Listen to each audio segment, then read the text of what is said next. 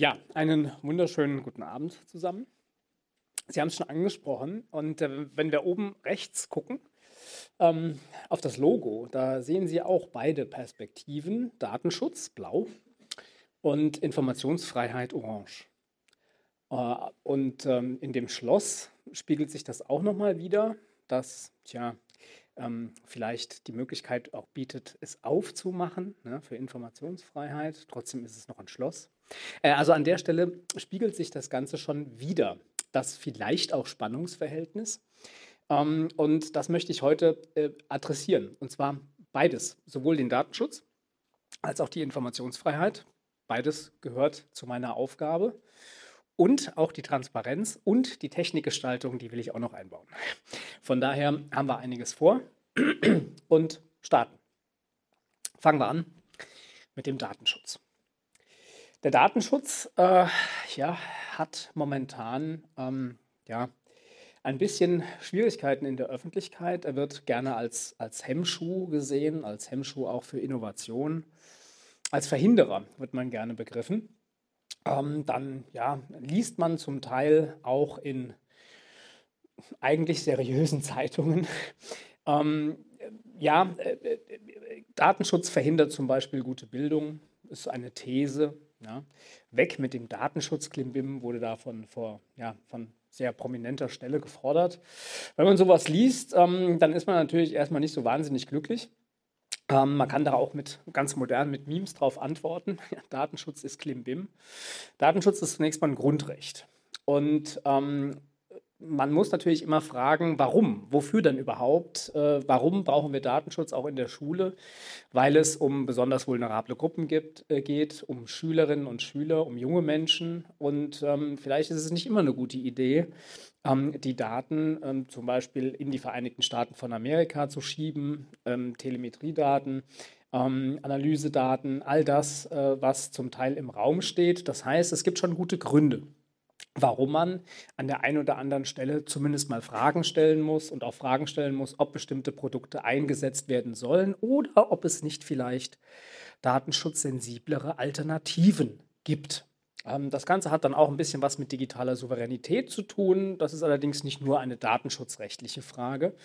Ähm, von daher ähm, ist das allerdings jetzt neuerdings vor allem unter dem Stichwort digitale Souveränität ähm, ein Thema. Äh, der letzte Aufreger, und ich, ich kann, konnte, kam nicht umhin, es aufzunehmen äh, an dieser Stelle, weil ich glaube, dass auch hier im Publikum ähm, mehr Verständnis ähm, dafür oder für die Grundproblematik besteht als in dem, bei dem Autor, ähm, der sich also hier in der FAZ jetzt vorgestern äh, dazu verstiegen hat, ähm, wir haben momentan die Debatte rund um die Chatkontrolle und die Frage, wie weit darf die gehen, wie weit kann anlasslose Kontrolle von Telekommunikationsdiensten eigentlich gehen.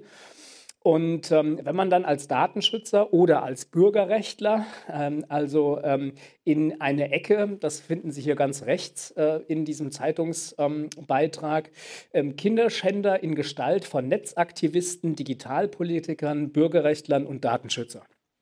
Ja, äh, das äh, ja, ärgert einen natürlich dann an dieser Stelle, weil offensichtlich jemand den Wert eines Grundrechts nicht verstanden hat äh, und ähm, ja, auch technisch, denke ich, das ein oder andere nicht ganz verstanden hat, was bei der Chatkontrolle vielleicht ein Problem ist. Gut, mit solchen Aufregern muss man leben als Datenschützer.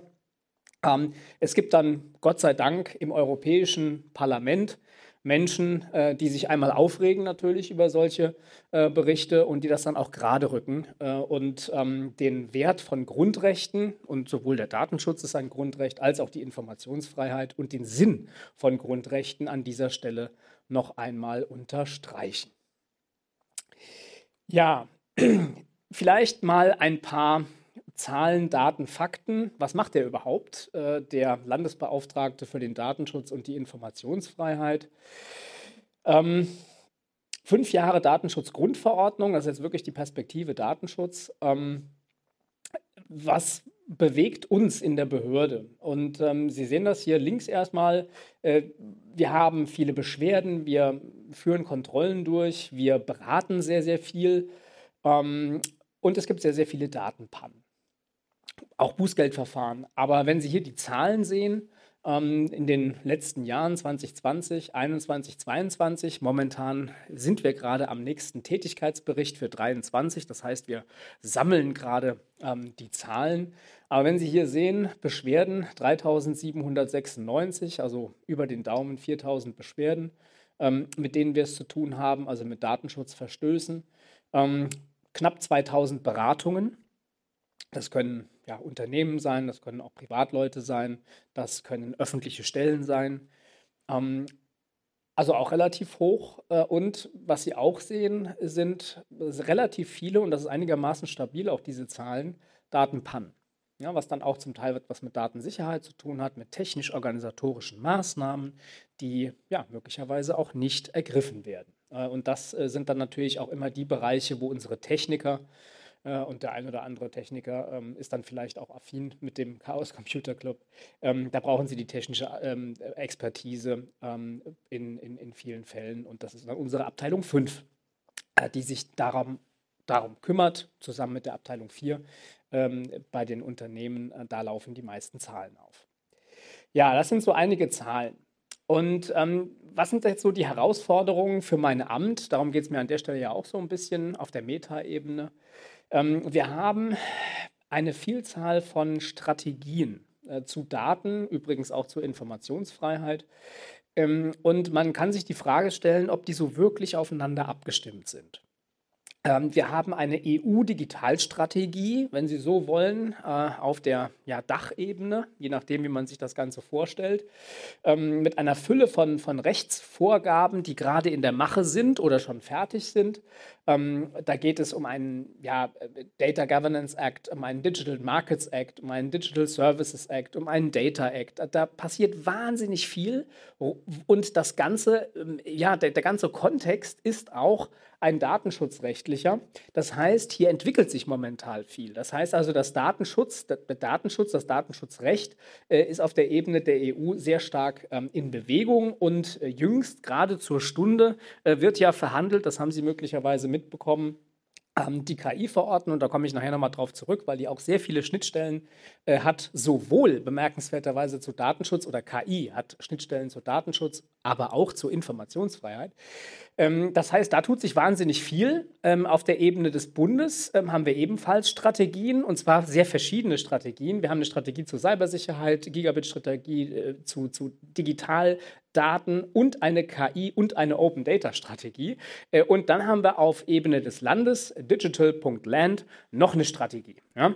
Äh, Im Idealfall greifen die alle ineinander und sind wunderbar harmonisch aufeinander abgestimmt. Und die Wahrheit ist natürlich, sie sind es nicht. Ähm, und das wirft eine Vielzahl von Problemen auf und letztlich ähm, ja, führt das zu großen Herausforderungen, die auch meine Behörde ähm, ja, in Zukunft, äh, der sie sich wird stellen müssen. Ähm, das heißt also, wir haben einen, einen, zunehmenden Abstimmungsbedarf der Strategien, der Vorschriften, auch der Behörden.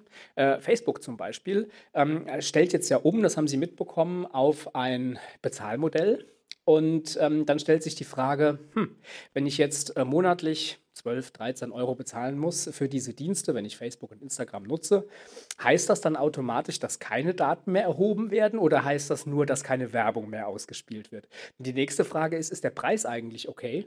Äh, das heißt, wir stimmen das dann ab zum Teil mit dem Bundeskartellamt. Das heißt also, diese Behörden müssen ähm, sehr stark miteinander verzahnt werden und miteinander arbeiten. KI, großes Thema, komme ich gleich nochmal äh, drauf äh, zurück.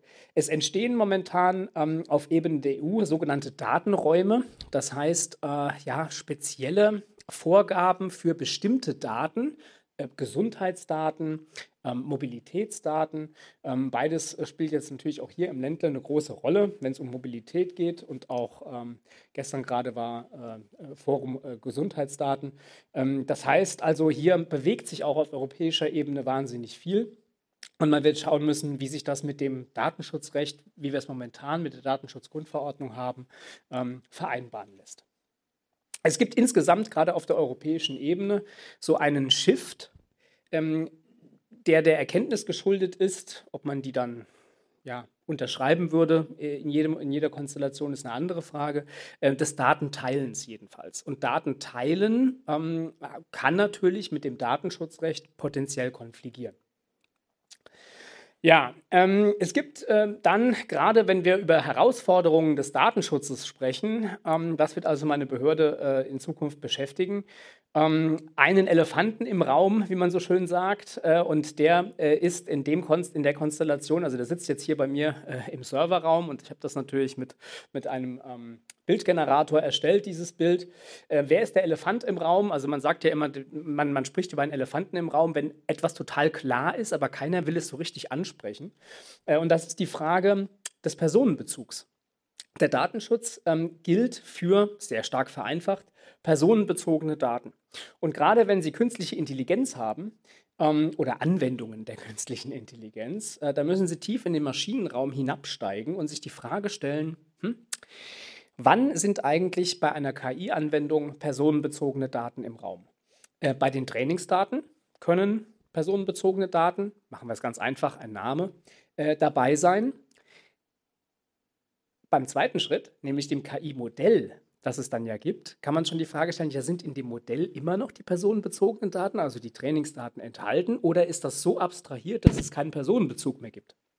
Ähm, das sind ganz spannende Fragen, äh, die wir in Zukunft werden lösen müssen, im Maschinenraum äh, zusammen, die Juristen und die Techniker. Äh, es gibt sicherlich Anwendungen, ähm, da haben wir keinen Personenbezug, äh, wenn Sie ähm, Maschinen abhören im Grunde genommen. Äh, also wenn Sie Ihren ähm, äh, ja, digitale Ohren ähm, an einen Fahrstuhl an, äh, ja, hören, wie, wie, der, wie klingt der Fahrstuhl. Und da können Sie mit künstlicher Intelligenz sagen, ähm, bei bestimmten Geräuschen ähm, ist es so, dass der Fahrstuhl wahrscheinlich äh, in einem Jahr kaputt gehen wird. Ne? Da schleift irgendwas. Äh, das heißt also, Sie haben äh, im Grunde Audiodateien, so klingt es, wenn er normal funktioniert. Und dann haben Sie Audiodateien, so klingt es, wenn er nicht normal funktioniert. Äh, und dann können Sie hier ähm, ja, Prognosen anstellen, äh, wann ähm, der, die nächste Wartungseinheit ähm, äh, vonstatten gehen muss. Äh, da ist allerdings kein personenbezogenes Datum. Also das wäre KI, die ja mit dem Datenschutz jetzt erstmal unproblematisch wäre. Äh, aber sobald personenbezogene Daten drin sind, ähm, kommen sie in Probleme. Der Datenschutz, äh, man kann sich die Frage stellen, hilft der eigentlich äh, oder hier neue Erscheinungsformen von äh, keinem Personenbezug vielleicht, ja, ähm, äh, this person does not exist. Äh, das heißt also, hier hat eine KI einen, einen Menschen ja, zusammengezimmert, äh, den es offensichtlich nicht gibt, keinen Personenbezug, ähm, ja, zumindest datenschutzrechtlich kein Problem, wenn es dann stimmt, dass es diese Person nicht gibt äh, was sie zum Teil gar nicht kontrollieren können. Ähm, ja, äh, was äh, führt dann natürlich zur Frage, wie kontrollierbar äh, muss eigentlich künstliche Intelligenz sein? Das wird ähm, den Datenschutzteil äh, hier meiner Behörde äh, in Zukunft tja, sehr stark herausfordern. Ähm, wie kann man ein Auskunftsbegehren ähm, äh, im Prinzip formulieren und wie kann derjenige, der KI einsetzt, äh, Auskunft geben, ähm, ob bestimmte Daten in einem Trainingsmodell ja, vorkommen oder ob die Gegenstand des, der, der Trainingsdaten waren. Ähm, das heißt, dass die, die, normale Anwendung der Datenschutzgrundverordnung wird im Kontext von KI ziemlich kompliziert äh, und ähm, ja, da wird man mal schauen müssen, ähm, wie man das auslegt an der Stelle. Ähm, man kann sich auch die Frage stellen, ob hm, das Datenschutzrecht äh, in Stellung gebracht werden kann gegen, gegen Deepfakes. Ähm, das heißt also gegen Bilder, die nicht, die, die, nicht, die nicht echt sind und die ja am Ende des Tages dann meinungsbildungsrelevant sein können. Ähm, also hier sehen Sie links, äh, dass dieses Bild so wahrscheinlich nicht entstanden ist. Da werden Sie sagen, okay, das ist, das ist mir klar. Ähm, ganz rechts das würden Sie vielleicht auch sagen, das sehe ich direkt, dass das eine KI war. Ähm, aber was ist da mit dem Bild in der Mitte? Ne? Das ist irgendein Mensch, von dem man sagt, ja gut, so sehen ja Menschen, vielleicht Kleingärtner aus. Ja? Und kann das sein, dass der Kürbis so groß ist? Naja, also das, ähm, äh, an der Stelle stellt sich die Frage, ob der Datenschutz an der Stelle etwas beitragen kann ähm, gegen äh, Deepfakes. Das steht noch nicht fest. Da gibt es auch noch keine Gerichtsentscheidung, äh, die das Ganze konkretisiert. Ähm, und ähm, das führt zu Problemen, äh, die wir allerdings schon kennen. Ähm, die Frage, kann der Datenschutz Mm, und der Grundsatz der Datenrichtigkeit, den es tatsächlich gibt in der Datenschutzgrundverordnung, ähm, was heißt der eigentlich bei KI? Äh, und wenn Sie sich mal den Spaß machen ähm, äh, und das Ganze bei, bei Google zum Beispiel testen, Ähm, also das heißt, Google an sich ist auch oder hat auch Elemente von KI, aber wenn Sie Google fragen, ähm, wer ist Bundeskanzlerin? Ganz bewusst Bundeskanzlerin dann sagt Ihnen Google, naja, ähm, äh, das ist ähm, eine Bundeskanzlerin, ähm, also ganz oben das Snippet sagt, äh, Bundeskanzlerin ist Angela Merkel. Und ähm, dann sagen Sie, das ist natürlich Quatsch, aber die Frage war ja auch schon Quatsch. Also die Frage war ja schon falsch. Ne? Und dann stellt sich die Frage, was heißt eigentlich Richtigkeit von Daten ähm, bei KI? Und ähm, wahrscheinlich das wäre jetzt mein vorläufiges Ergebnis, können Sie das Datenschutzrecht zumindest nicht dazu einsetzen, um umfänglich ähm, tja, ähm, Informationen zu korrigieren. Das äh, ist, glaube ich, nicht Aufgabe des Datenschutzrechts. Äh, von daher wird das an der Stelle schwierig. Die große Frage, ähm, und das ist jetzt schon ein Element, zu dem ich eigentlich später erst kommen möchte, ähm, die, die, Transparenz. Ähm, Transparenz kann ich vom Staat fordern und kann sagen, naja, lieber Staat, du musst ähm, deine Entscheidungen erklären, du musst den Leuten Einblick gewähren in deinen Maschinenraum. Und Transparenz gibt es natürlich auch bei KI und Vorgaben zur Transparenz, dass also äh, idealerweise ich so ein bisschen als Nutzender wüsste, wie die KI funktioniert. Das heißt also, dass man versucht, so ein bisschen Licht in die Blackbox KI zu bringen. Äh, und dann stellt sich aber die große Frage, ja, wie geht das? Geht das überhaupt? Ja, und dann sagen manche, nö, ähm, weiß ich nicht, was das KI-System macht. Ist halt ein KI-System und ähm, ist weitestgehend autonom, sonst wäre es ja keine KI. Und ähm, dann, ich weiß es nicht, was rauskommt. Ne? Und ähm, jeder Prompt ist anders, beziehungsweise jedes Ergebnis eines äh, Prompts kann anders sein. Von daher, ich weiß es nicht. Null Transparenz. Und dann sagt die KI-Verordnung oder der Entwurf, das ist aber nicht die Lösung. So ein bisschen ähm, Transparenz soll es schon geben. Und äh, diejenigen, die KI-Systeme anbieten, auch die Herstellenden, ähm, die müssen ein bisschen Transparenz abbilden. Es soll zumindest erklärbar sein. Ja? Ähm, und vom Nutzer interpretierbar. Äh, das, warum das jetzt hier rot ist äh, in diesem ähm, Entwurf, genau darüber streiten die. Oder haben gestern drüber gestritten und haben es jetzt nochmal vertagt, weil man sich nicht einigen konnte. Was heißt eigentlich ähm, Erklärbarkeit bei KI. Ja, darüber streitet man momentan im Europäischen Parlament mit dem Rat, also in, im Trilog. Äh, das heißt, Transparenz ist ein ganz großes Problem bei KI-Systemen. Gut, ähm, über Technik oder zu Technikgestaltung wollte ich noch etwas sagen. Und zwar zunächst mal aus Perspektive ähm, des Datenschutzrechts, also aus Perspektive des ersten Blocks. Und ähm, dann haben sie alle sich alle möglicherweise schon mit ChatGPT auseinandergesetzt und dann haben sie vielleicht auch mitbekommen, ja, dass eine italienische Aufsichtsbehörde das erstmal verboten hat, ähm, ChatGPT, jedenfalls kurze Zeit lang, aus bestimmten Gründen, kann ich jetzt nicht vertiefen. Und ähm, dann haben sie vielleicht auch mitbekommen, dass wir hier im Ländle einen Akteur haben, Aleph Alpha, der zumindest antritt mit, ähm, tja, dem Werbeslogan, wir machen das anders. Unsere KI ist Werte gesteuert, gebunden, orientiert, wie auch immer. Und ähm, diese KI äh, von Aleph Alpha, also das Basismodell, das Foundation Model, ja, also so die, die, die Grund-DNA der Software, die da am Schluss draufgesetzt wird, um es jetzt mal ganz einfach zu sagen, ähm, die läuft ja bereits im Pilotversuch in äh, Behörden in Baden-Württemberg. Und ähm, das soll jetzt also alles vielleicht bess äh, besser sein. Oder was macht es denn anders? Und das habe ich Ihnen mal hier mitgebracht, beziehungsweise muss ich es Ihnen so ein bisschen erklären, weil die Schrift natürlich furchtbar klein ist. Also ChatGPT, können Sie alle was mit anfangen, haben Sie auch alle schon mit rumgespielt. So ähnlich ist das jetzt hier auch bei F13. F13 in Anlehnung an die, an die Taste F13, die Funktionstaste, die es nicht gibt. es gibt 12, aber halt nicht 13. Äh, und das ist also die KI, die uns da jetzt ähm, assistiert, also auch in der Verwaltung. Und ähm, so ähnlich wie bei ChatGPT würden Sie jetzt hier fragen, sollen Minderjährige wählen dürfen?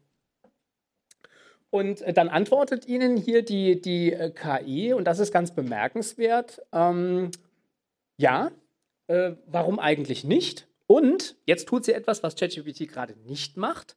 Sie gibt Quellen. Ähm, also, wo steht denn, äh, dass Minderjährige wählen dürfen? Und ähm, diese Quellen werden mit ausgeworfen. Äh, der Koalitionsvertrag hier aus Baden-Württemberg äh, ist zum Beispiel dort verlinkt. Es sind Landtagsdrucksachen verlinkt. Also ganz konkret äh, wird dann gesagt, na, in der in der Landtagsdrucksache steht drin, dass die FDP-Fraktion einen Antrag gestellt hat und so weiter. Und äh, da spielt also jetzt offensichtlich das Wahlrecht Minderjähriger eine Rolle. Das bedeutet, das System gibt ihnen eine Quelle. Und jetzt kann man sagen, ja, das ist, äh, das ist eine gute Technikgestaltung. Ne? Also das, das wird dem Datenschutz ähm, äh, doch deutlich gerechter an der Stelle. Ähm, ist zumindest ein guter Ansatz. Ja, deswegen habe ich es mal genannt, vielleicht so. Das ist schon tatsächlich ein guter Ansatz und wohl auch ein besserer Ansatz ähm, als bei ChatGPT. Aber ja, so ganz zufrieden. Ähm, also man, man probiert dann weiter damit rum. Ähm, und ähm, da wurde auch dann zum Teil so ein bisschen kritisch berichtet, in der Zeit zum Beispiel. Äh, und dann ja, haben wir selber mal probiert äh, und haben die Frage, die zugegebenermaßen dämliche Frage, aber ja, äh, KI ja, fordert man vor allem dadurch heraus, dass man dämliche Fragen stellt. Äh, dürfen Frauen in Baden-Württemberg Auto fahren? War die Frage. Ähm, und ähm, dann kommt jetzt erstmal ein Ergebnis, äh, das äh, im ersten Punkt sicherlich schon mal gut ist. Ne? Ja, Frauen dürfen in Baden-Württemberg Auto fahren und das stehe, Quelle, also das macht ja dieses, dieses ähm, System von Aleph Alpha gerade anders, es gibt Quellen, das würde stehen in einer Landtagsdrucksache, beziehungsweise in, im Koalitionsvertrag würde das drinstehen, dass Frauen in Baden-Württemberg Auto fahren dürfen. Und wenn Sie das dann prüfen und in dem Koalitionsvertrag lesen, dann stellen Sie fest, es stimmt nicht. Das heißt, ähm, an der Stelle wurde zwar kein Ergebnis halluziniert, ähm, ähm, so komplett halluziniert, äh, es wurde eine Quelle angegeben, aber es steht halt in der Quelle eigentlich so nicht drin. Und da kann man natürlich die Frage stellen, ist diese Technikgestaltung am Ende des Tages viel besser ähm, als das, was wir bei anderen Anbietern sehen? Es ist zumindest wahrscheinlich noch verbesserungsfähig an dieser Stelle. Und da muss man im Austausch bleiben und äh, mit den Akteuren sprechen. Ja, ähm, Genau, das, das war hier nochmal dieses, dieses Google-Beispiel, das ich schon vorgezogen habe, ähm, das genauso dämlich im Prinzip ist, weil die Frage doof ist oder man die Frage verstehen müsste äh, oder man, man merken müsste, dass die Frage schon falsch formuliert ist. Ähm, wer ist Bundeskanzlerin, wenn man das 2023 fragt? Ähm, aber damit können KI-Systeme, ähm, die, ja, und bei Google ist das nicht, nicht anders, ähm, schwer umgehen. Das bleibt also ein Problem. So viel zum ersten Block. Ähm, jetzt verlassen wir mal den Datenschutz und gehen zum zweiten Teil, äh, nämlich zur Informationsfreiheit und dann Stufe 2 ähm, zur Transparenz. Was ist überhaupt Informationsfreiheit? Ähm, ein Grundrecht. Und ich habe ganz, zu ganz zu Anfang ja gesagt, ähm, auch der Datenschutz, die informationelle Selbstbestimmung ist ein Grundrecht das in der Verfassung zumindest angelegt ist. Die informationelle Selbstbestimmung steht expressis verbis nicht in unserer Verfassung, aber das Bundesverfassungsgericht hat es hineininterpretiert. Und es darf das. Ähm, denn das Bundesverfassungsgericht interpretiert unsere Verfassung. Das ist sein Business. Unmittelbar aber, das hat die Informationsfreiheit der informationellen Selbstbestimmung an der Stelle sogar voraus, Informationsfreiheit steht expressis verbis im Grundgesetz in Artikel 5. Ähm, und die steht da in guter Gesellschaft in diesem Artikel 5. In dem Artikel 5, ähm, der ist gar nicht so lang, wenn man den sich durchliest, aber da stehen ganz viele Grundrechte drin. Da steht Rundfunkfreiheit drin, da steht Meinungsfreiheit drin oder, ich vereinfache jetzt mal, Kunstfreiheit auch, ähm, Medienfreiheiten stehen da drin. Und im Kontext der Medienfreiheit ist die Informationsfreiheit.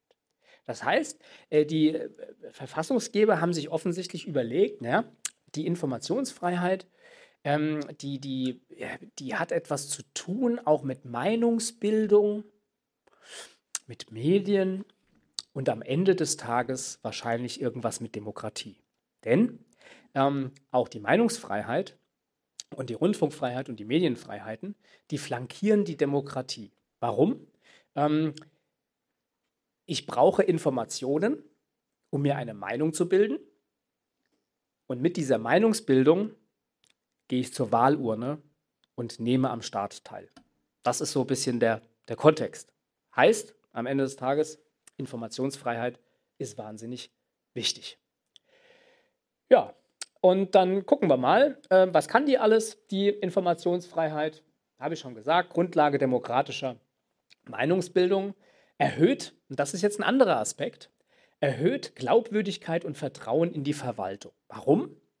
Wenn ich also so ein bisschen hier hineingucken kann äh, in die Abläufe, was macht die Stadtverwaltung eigentlich? Wie, wie kam die Stadtverwaltung denn zu einem bestimmten Ergebnis? Ah, die haben ja ein Gutachten ein, äh, eingeholt. Ja, was steht denn in dem Gutachten drin? Das ist so ein bisschen die, die Idee der Informationsfreiheit. Also jemand kann verlangen, positiv zum Staat gehen und sagen, pass mal auf, gib mir mal eine Information raus. Ich brauche diese Information, um meine Meinung zu bilden. Ja, das ist so ein bisschen die, die Grundidee an dieser Stelle.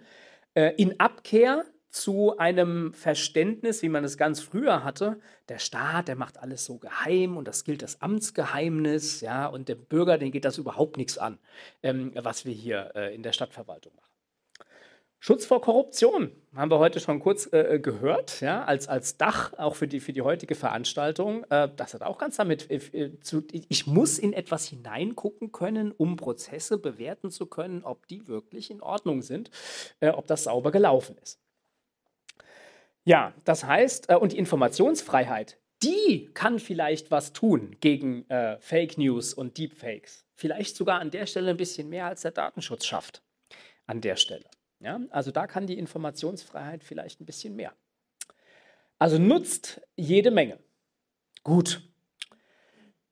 Informationsfreiheit. Wie steht es um die Informationsfreiheit in Deutschland? Ähm, das ist eine, eine Webseite, die lohnt sich, äh, angesurft zu werden, äh, transparenzranking.de. Ähm, die lohnt sich deswegen, angesurft zu werden, weil sie sich alle Bundesländer ein bisschen genauer angucken können. Äh, sie können gucken, hat dieses Bundesland ein Informationsfreiheitsgesetz hat es sogar ein Transparenzgesetz, das sind die ganz fortschrittlichen Länder. Ähm, und wenn Sie ein solches Gesetz haben, welche Features hat denn dieses Gesetz? Das ist nämlich potenziell alles unterschiedlich in den verschiedenen Bundesländern. Ja, und wenn Sie da mal so aus der Helikopterperspektive drauf gucken, dann stellen Sie fest, oh, da gibt es Rot. Ähm, also alles, was hier dunkelrot und rot ist, da würde man sagen, es ist nicht so wahnsinnig prickelnd aus Sicht der Informationsfreiheit und der Transparenz. Und rot ist zum Beispiel Bayern. Warum ist Bayern rot? Weil Bayern kein Transparenzgesetz hat und Bayern hat auch kein Informationsfreiheitsgesetz. Nichts. ja, ähm, das, äh, die, es, gibt so, die, es gibt eine Datenschutzkonferenz, wo sich die, die, Daten, die, die, ja, die Datenschützer aus ganz Deutschland, also die Aufsichtsbehörden, treffen. Ähm, und äh, es gibt eine, eine Parallelveranstaltung ähm, der, derjenigen, die die Informationsfreiheitsbeauftragten sind. Ähm, und wenn man sich dann aus der DSK kennt, also eigentlich sind diese Personen ja identisch häufig, weil sie beides machen müssen, so wie ich auch. Ähm, aber wenn wir uns bei der IFK treffen, dann ähm, tja, ist keiner da aus Niedersachsen und es ist keiner da aus Bayern, weil sie diesen Job nicht haben, weil sie kein IFG haben. Äh, also das sind die, die ganz schlechten. Und naja, Baden-Württemberg, äh, wenn Sie gucken, äh, ist allerdings auch nicht grün. Grün ist zum Beispiel Schleswig-Holstein, wo man sagt, die sind vorne. Ähm, ja, Baden-Württemberg ist jetzt aber nicht so richtig grün, sondern eben nur orange. Warum? Das hat Gründe.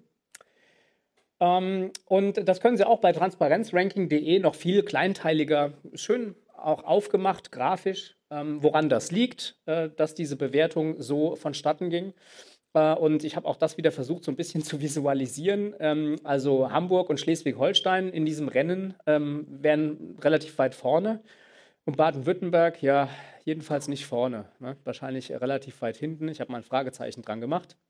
Ähm, können Sie also bei transparenzranking.de sich alles äh, noch ein bisschen kleinteiliger angucken ähm, und auch nachvollziehen, wie das Ranking zustande kam. Ja, woran liegt das? Wir haben ein Landesinformationsfreiheitsgesetz, LIFG. Und dieses LIFG äh, oder diese Landesinformationsfreiheitsgesetze sind in den verschiedenen Bundesländern unterschiedlich ausgestaltet. Heißt, ähm, was verschieden ist, ist zum Beispiel, gibt es Bereichsausgaben. Ähm, heißt, ein LIFG kann sagen, öffentliche Stellen sind auskunftspflichtig. Ich vereinfache jetzt sehr stark. Aber nicht auskunftspflichtig ist zum Beispiel eine Hochschule könnte in einem Landesinformationsfreiheitsgesetz drinstehen. Das ist zwar eigentlich eine öffentliche Stelle und wenn das Gesetz nur sagen würde, öffentliche Stellen sind informationspflichtig, wären die Hochschulen drin. Dann sagen aber manche Gesetze, ja, ähm, Hochschulen bitte sollen ausgeschlossen sein. Ja? Ähm, und das tun manche Gesetze, was natürlich der Informationsfreiheit an der Stelle ja keinen kein Dienst tut hat natürlich bestimmte Gründe, warum äh, der Gesetzgeber, der hat sich da auch schon was beigedacht. Vielleicht hat man da Hochschulen, die viel kooperieren mit großen Unternehmen. Ähm, müssen wir jetzt gar nicht an Baden-Württemberg festmachen, aber in Rheinland-Pfalz zum Beispiel. Die haben übrigens auch ein Transparenzgesetz, aber ähm, da war die Diskussion immer, die ist auch öffentlich geführt worden. Ähm, da gibt es dann Kooperationen zwischen ähm, der Universität äh, und Böhringer, Ingelheim, riesengroßes Unternehmen, ja, und äh, ja, da hat man dann versucht, mit Ausschlüssen dann doch wieder äh, dazu äh, zu kommen, dass bestimmte äh, Informationen nicht rausgegeben werden, äh, weil sie eben sehr sensibel sind. Naja, also das macht jedenfalls am Ende des Tages aus der Perspektive eines, äh, der Informationsfreiheit die Gesetze etwas schwächer wenn ich viele Bereichsausnahmen habe oder Ausschlussgründe. Wenn ich sage, grundsätzlich hat der Bürger einen Anspruch auf Informationen, aber er hat diesen Anspruch zum Beispiel nicht, wenn Urheberrecht entgegensteht. Nur mal nur ein Beispiel. Ah, und jetzt könnte also eine Behörde sagen, ah, da ist ein Bürger, äh, der möchte gerne ein Gutachten haben, ähm, das äh, das Bauamt in Auftrag gegeben hat. Äh, und dieses Gutachten ist gemacht worden von einer Rechtsanwaltskanzlei. Aha, die hat dafür auch Geld bekommen. So. Und jetzt sagt die Rechtsanwaltskanzlei oder die Behörde, die eigentlich dieses Gutachten rausgeben müsste, sagt, ja, Urheberrecht. Da hat die Kanzlei, die Rechtsanwaltskanzlei, hat da immer noch ihr Urheberrecht dran. Und weil das so ist, können wir es leider nicht rausgeben, lieber Bürger. Ja, also das heißt, äh, auch das kann ein Problem werden. Ob sich das am Ende des Tages durchsetzt, kommt dann darauf an, was das Landesinformationsgesetz genau bestimmt. Und gegebenenfalls äh, holen Gerichte das dann auch wieder rein und sagen, ihr könnt hier nicht das Urheberrecht benutzen, um ähm, Informationen abzuklemmen. Aber dann müssen sie gegebenenfalls eben erstmal den Klageweg gehen. Was auch ähm, abturnend ist aus Sicht eines Informationssuchenden, ist natürlich, wenn es was kostet. Ja, wenn ich also ein Gesetz mache, indem ich sage, na, natürlich hat der Bürger hat ein Recht auf Informationen, ähm, der kann das auch beantragen, aber tja, das kostet ja alles äh, hier ja, Kapazität bei den Mitarbeitenden und weil das so ist, kostet die Auskunft 500 Euro. Äh, wenn Sie sowas in ein Gesetz reinschreiben, dann überlegt sich der Bürger natürlich, hm, ja, nee, die Kosten, die möchte ich aber nicht.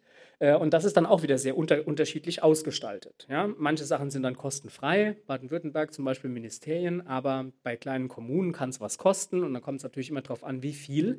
Ähm, das heißt also, Sie können durch Kosten oder durch das Androhen von Kosten natürlich Informationszugang so ein bisschen steuern. Also all diese Punkte machen potenziell ein Landesinformationsfreiheitsgesetz schwächer.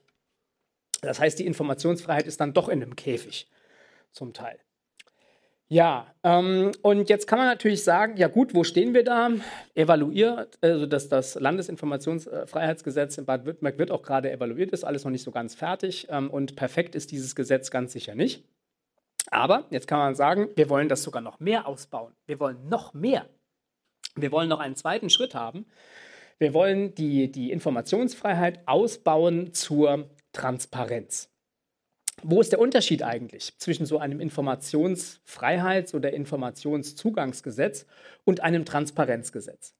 Bei der Informationsfreiheit ist es so, dass der Bürger erstmal kommen muss, klingeln muss und sagen, Mensch, liebe Behörde, gib mir mal eine Information. Was heißt, ähm, der Zugang ist eine Hohlschuld. Das heißt, der Bürger muss es sich holen. Wenn ich ein Transparenzgesetz habe, ähm, dann ist das eine Bringschuld. Das sind auch so juristische Begriffe. Jedenfalls, die Behörde muss liefern. Und zwar ohne, dass jemand gesagt hat, ich hätte gerne. Ne? Also das ist eine komplett andere Konzeption. Ähm, von daher ist also die Transparenz, ich vereinfache jetzt ein bisschen auch mit Blick auf die Uhr, ähm, die Transparenz geht hier einen ganz großen Schritt weiter. Ähm, das heißt, auch der Default-Wert soll eigentlich äh, sein auf, ähm, es gibt erstmal einen Zugang zu Informationen, den die Behörde im Prinzip äh, adressiert, indem sie bestimmte äh, Informationen grundsätzlich online stellt zum Beispiel und den Bürgern äh, zur Verfügung stellt, ohne dass die fragen. Am besten sogar bei Design. und by Default durch eine Plattform, zeige ich Ihnen gleich. Das wäre dann äh, der, ähm, der Punkt, dass Technik im Prinzip benutzt wird, um ein Recht, in dem Fall Informationsfreiheit und Transparenz, ähm, durchzusetzen. Ja, ähm, wir haben es schon angesprochen, also es gibt jetzt mehrere Drafts, ne? es gibt mehrere, es gibt verschiedene Vorschläge ne? für Transparenzgesetze. Ähm, eins von uns im Prinzip aus der Behörde vor meiner Zeit entstanden, aber ähm, steht auch im Raum. Also es gibt Angebote. Ja, aber wer muss es machen? Na, das Parlament muss es machen. Äh, und da höre ich zumindest zurzeit nichts Neues. Äh, es steht ein Koalitionsvertrag drin und jetzt müsste man halt mal liefern. Also Angebote gibt es. ähm, tja, äh, und äh, das ist natürlich die Frage, wie geht es weiter im Parlament?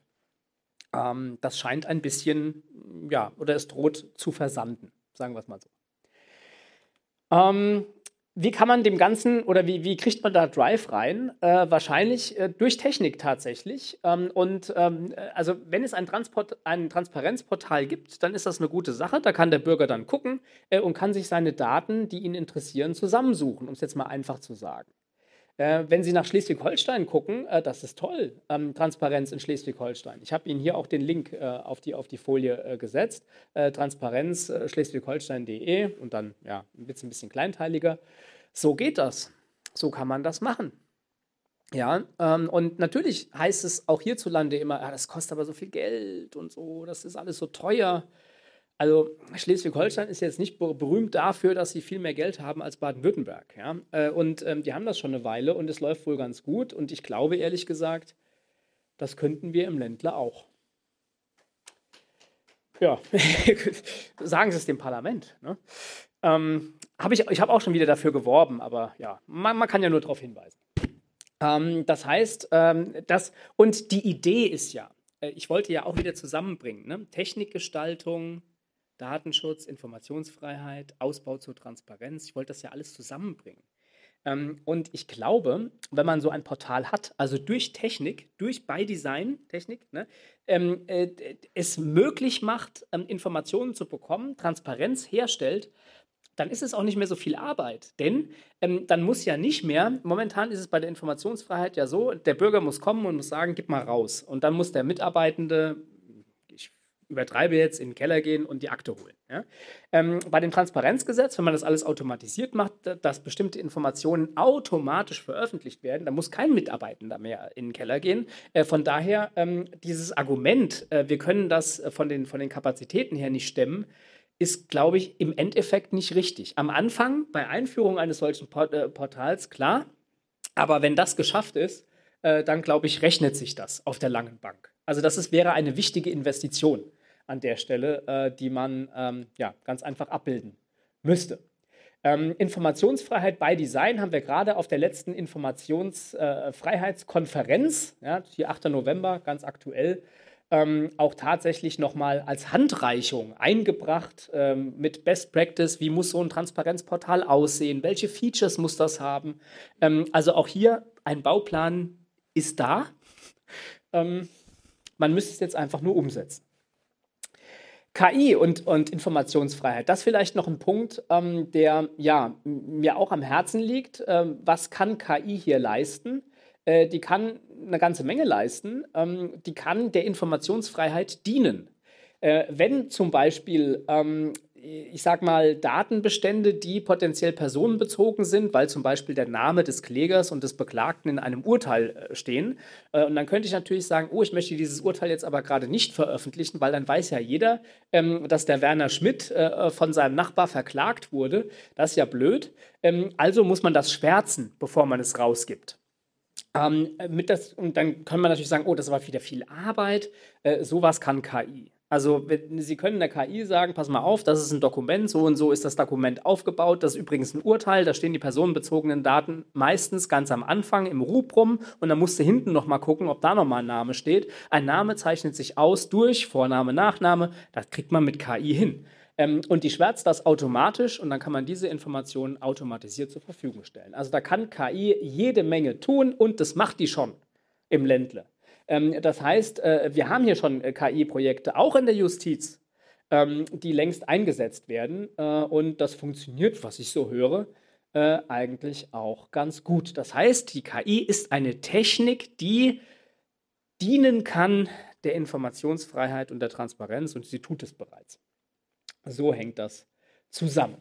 Ja, jetzt muss ich ein bisschen auf die Uhr gucken. Ähm, äh, der dritte Block ist noch so ein bisschen, was ist meine Vision eigentlich äh, für die Dienststelle für die nächsten Jahre? Ähm, und ähm, ich bin angetreten, äh, also erstmal kann man sich dann immer die Fragen, ja, Vision, kann man überhaupt eine Vision haben als Datenschützer? Ne? Da gibt es ja diesen berühmten Spruch von Helmut Schmidt, dann geht zum Arzt mit Visionen. Andererseits kann man natürlich sagen, Visionen braucht man.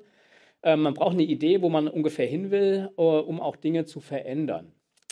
Und ähm, äh, andere machen das übrigens, ja. Also in Deutschland ist man da sehr zurückhaltend, Vision und so weiter. Also die, die Datenschutz- und Informationsfreiheitsbehörde in Belgien zum Beispiel, äh, die hat eine Vision.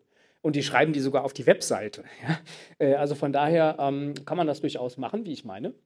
Ähm, IKEA G. Äh, das, ist, das sind die Elemente, ähm, wo ich sagen würde, so, so, sieht meine Vision aus oder so muss eine, eine Datenschutz- und Informationsfreiheitsbehörde 2023 äh, fortfolgende aussehen. Ähm, oder das muss sie auszeichnen. Sie muss innovativ sein, sie muss kommunikativ sein, sie muss ermöglichend sein. Ähm, äh, sie muss anschlussfähig sein und glokal. Wenn Sie bei dem Wort sagen, äh, das andere habe ich verstanden, äh, aber glokal, was ist das eigentlich? Ähm, es ist ein Kofferwort aus Globalisierung und lokal, so ähnlich wie The Land. Ja? Äh, das heißt, äh, Sie müssen gucken, dass Sie ähm, ja, dass das Ländle äh, auf dem Schirm haben, dass sie Beratung vor Ort äh, leisten, aber gleichzeitig gucken, was sind die unionsrechtlichen Vorgaben, was sind die internationalen Vorgaben, also internationale Anschlussfähigkeit. Ähm, das sind so ein bisschen die Herausforderungen, äh, die die Behörde hat und ähm, ja, mit Blick auf die Uhr äh, kann ich das ein bisschen äh, abkürzen. Ähm, Innovation, äh, das heißt, wir werden in Zukunft vielleicht Reallabore haben, wo wir über KI sprechen in, in Heilbronn, wo äh, auch unsere Behörde mit den Unternehmen direkt zusammenarbeitet und man also bei ganz frühen Stadien äh, von Produkten, äh, von KI-Anwendungen mit der Datenschutzbehörde ähm, schon spricht und man ja, potenzielle Probleme ähm, erkennt. Ähm, das heißt, da wird es hingehen. Das sind auch ganz neue Möglichkeiten der, der Kooperation, äh, die wir hier haben.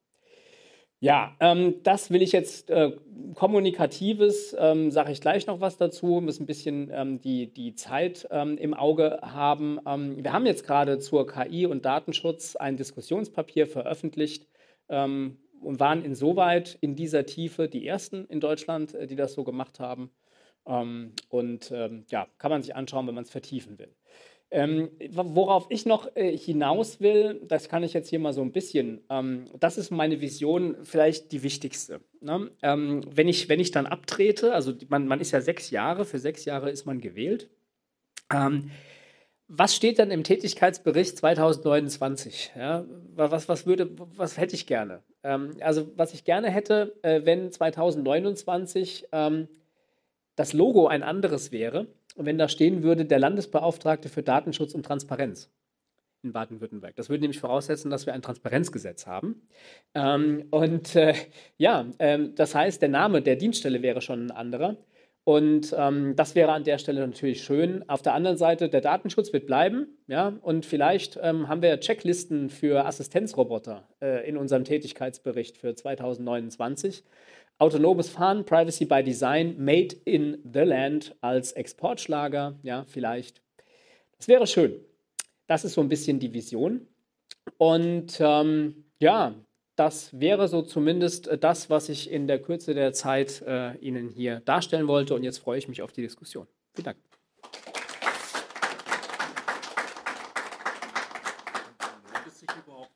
zu nehmen oder soll man die Diskussion von hier aus führen? Sie wissen ja kurz nach halb weg. Ja, wie, wie? Also ich kann auch, wir können es auch so machen. Ja. ja. Oder wir, wir können es auch kurz setzen. Also ja. so viel Zeit muss sein.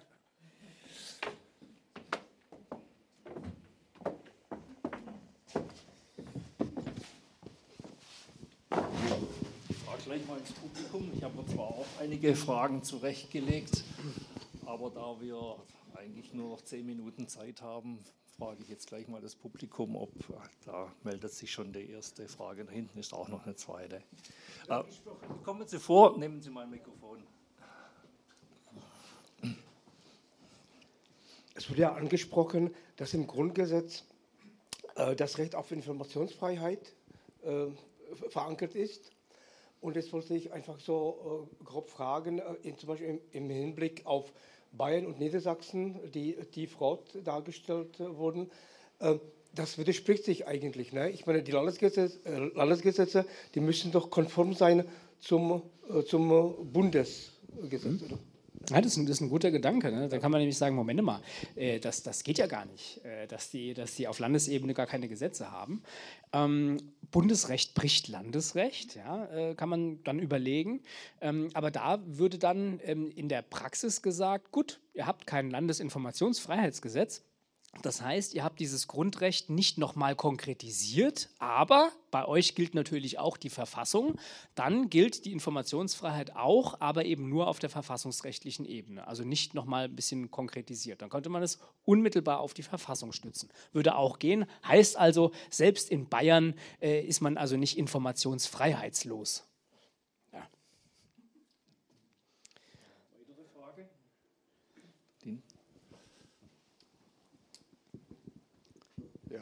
Also die, äh, das äh, Datenschutzgesetz und das äh, Informationsfreiheitsgesetz hat ja Widersprüche. Also das konkurriert eigentlich, ist aber in derselben Behörde angesiedelt. Und da möchte ich mal fragen, ob das nicht ein Konstruktionsfehler ist, weil sie sich eigentlich selber konstruieren, kontrollieren müssen.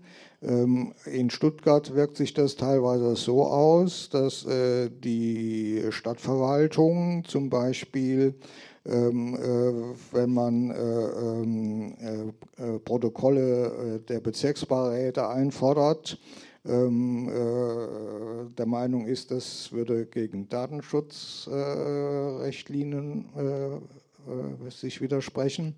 Äh, oder ähm, äh, äh, Bezirksbeiräte müssen nicht unbedingt äh, sich im Internet äh, öffentlich zur Verfügung stellen. Ähm, und der Beteiligungsbeirat Stuttgart, das ist ja eigentlich eine, eine gute Einrichtung. Ähm, das sind aber nur die Gemeinderäte öffentlich zugänglich. Die Bürger, die da eigentlich ähm, Entschuldigung, darf ich Sie kurz sind, unterbrechen? Ja, können, Sie, können Sie zu Ihrer Frage kommen? Wir haben nicht so viel Zeit. Ja, ja, ja, okay. Ist eigentlich klar, oder? Die, ja, ich, ich, ich formuliere die Frage mal. Und die, die Frage ist ja eigentlich eine sehr gute. Ähm, das steht sich doch gegenseitig im Weg. Beziehungsweise, das konfligiert doch. Das ist doch, also das ist ja entgegengesetzt. Ne? Datenschutz und Informationsfreiheit kann entgegengesetzt sein. Stimmt? Ähm, dann war noch die Frage, ja, aber jetzt machen Sie das in derselben Behörde. Ja, ähm, ist aber in ganz vielen anderen Fällen auch so. Äh, unsere Verfassung hat ja auch verschiedene Grundrechte und diese Grundrechte stehen sich manchmal im Weg. Ähm, Datenschutz und unternehmerische Freiheit äh, kann konfligieren, ähm, äh, die Glaubensfreiheit kann konfligieren mit der Meinungsfreiheit. Das, die verstehen sich manchmal auch überhaupt nicht. Und dann ist es zum Teil die Aufgabe des Richters zum Beispiel, diese beiden Grundrechte, die jetzt miteinander streiten, ähm, auszugleichen. Praktische Konkordanz, sagen dann die Juristen immer. Äh, heißt aber, ähm, man überlegt in, einem bestimmten, in einer bestimmten Konstellation, welches Recht soll dann am Ende des Tages sich durchsetzen. Und diesen Abwägungsvorgang macht zum Beispiel ein Richter. Äh, und ähm, diesen Abwägungsvorgang, äh, den, den macht man zum Teil auch in der Behörde. Äh, und wir haben das schon auch organisatorisch ein bisschen getrennt. Die Informationsfreiheit ist eine eigene Abteilung gegenüber der Datenschutz, ähm, den Datenschutzabteilungen. Ja, also Informationsfreiheit ist unsere Abteilung 6 und der Datenschutz findet dann statt in Abteilung 2 und 3. Ähm, und tatsächlich ist es auch manchmal so, wenn die sich dann unterhalten, dass die auch nicht immer so ganz einer Meinung sind, weil eben das sind verschiedene Perspektiven, die man ausgleichen muss. Das ist schon richtig, ja. Da war noch eine Frage. Genau. Ich wollte mal dem Eindruck äh, widersprechen, dass Transparenzgesetze äh, immer nur äh, einfordern, dass der Bürger informiert ist. Ich werde zum Beispiel in meinem Fall vom Amt für öffentliche Ordnung zum Baurechtsamt geschickt, Daten oder äh, Informationen zu holen, Verträge. Die bringe ich dann zum Amt für öffentliche Ordnung. Dann frage ich, wie geht es weiter? Ja, wir schicken jetzt die Daten wieder zurück zum Baurechtsamt, weil dann müssen sie dort nochmal geprüft werden.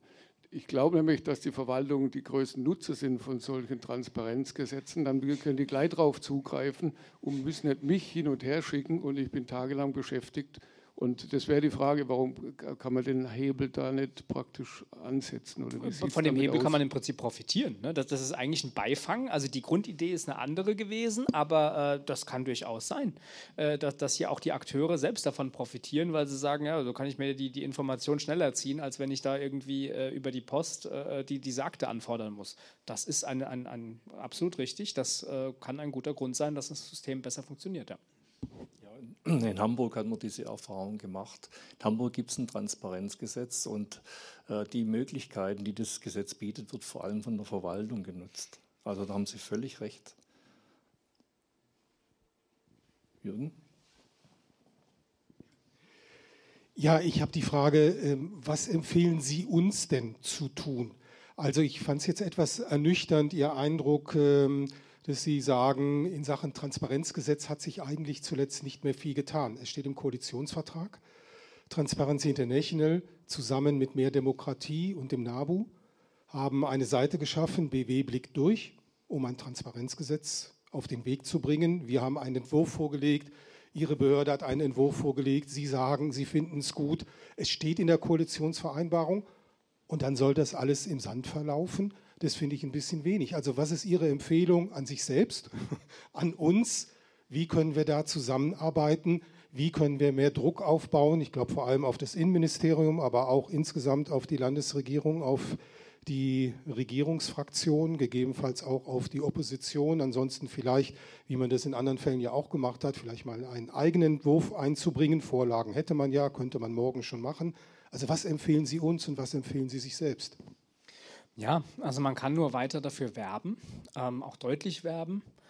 Ähm, man kann natürlich Akteure, die sich dafür einsetzen, Sie haben jetzt Opposition gesagt, ähm, auch da kann man natürlich werben, aber am Ende des Tages, oder so wäre auch mein, mein Verständnis ähm, von dem Amt, ähm, ich bin Exekutive.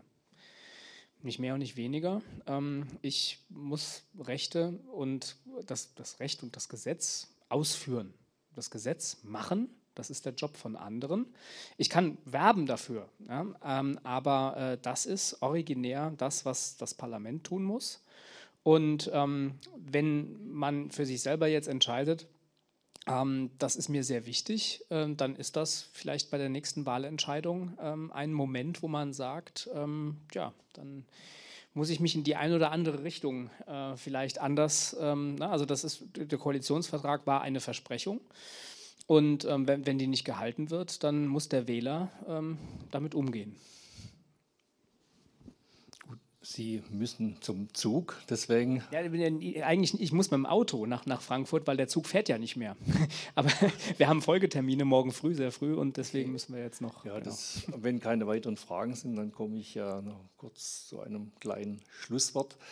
Und zwar am 16. Äh, Mai 2022. Da waren Sie noch nicht Landesbeauftragter, sondern da waren Sie noch an der Hochschule tätig.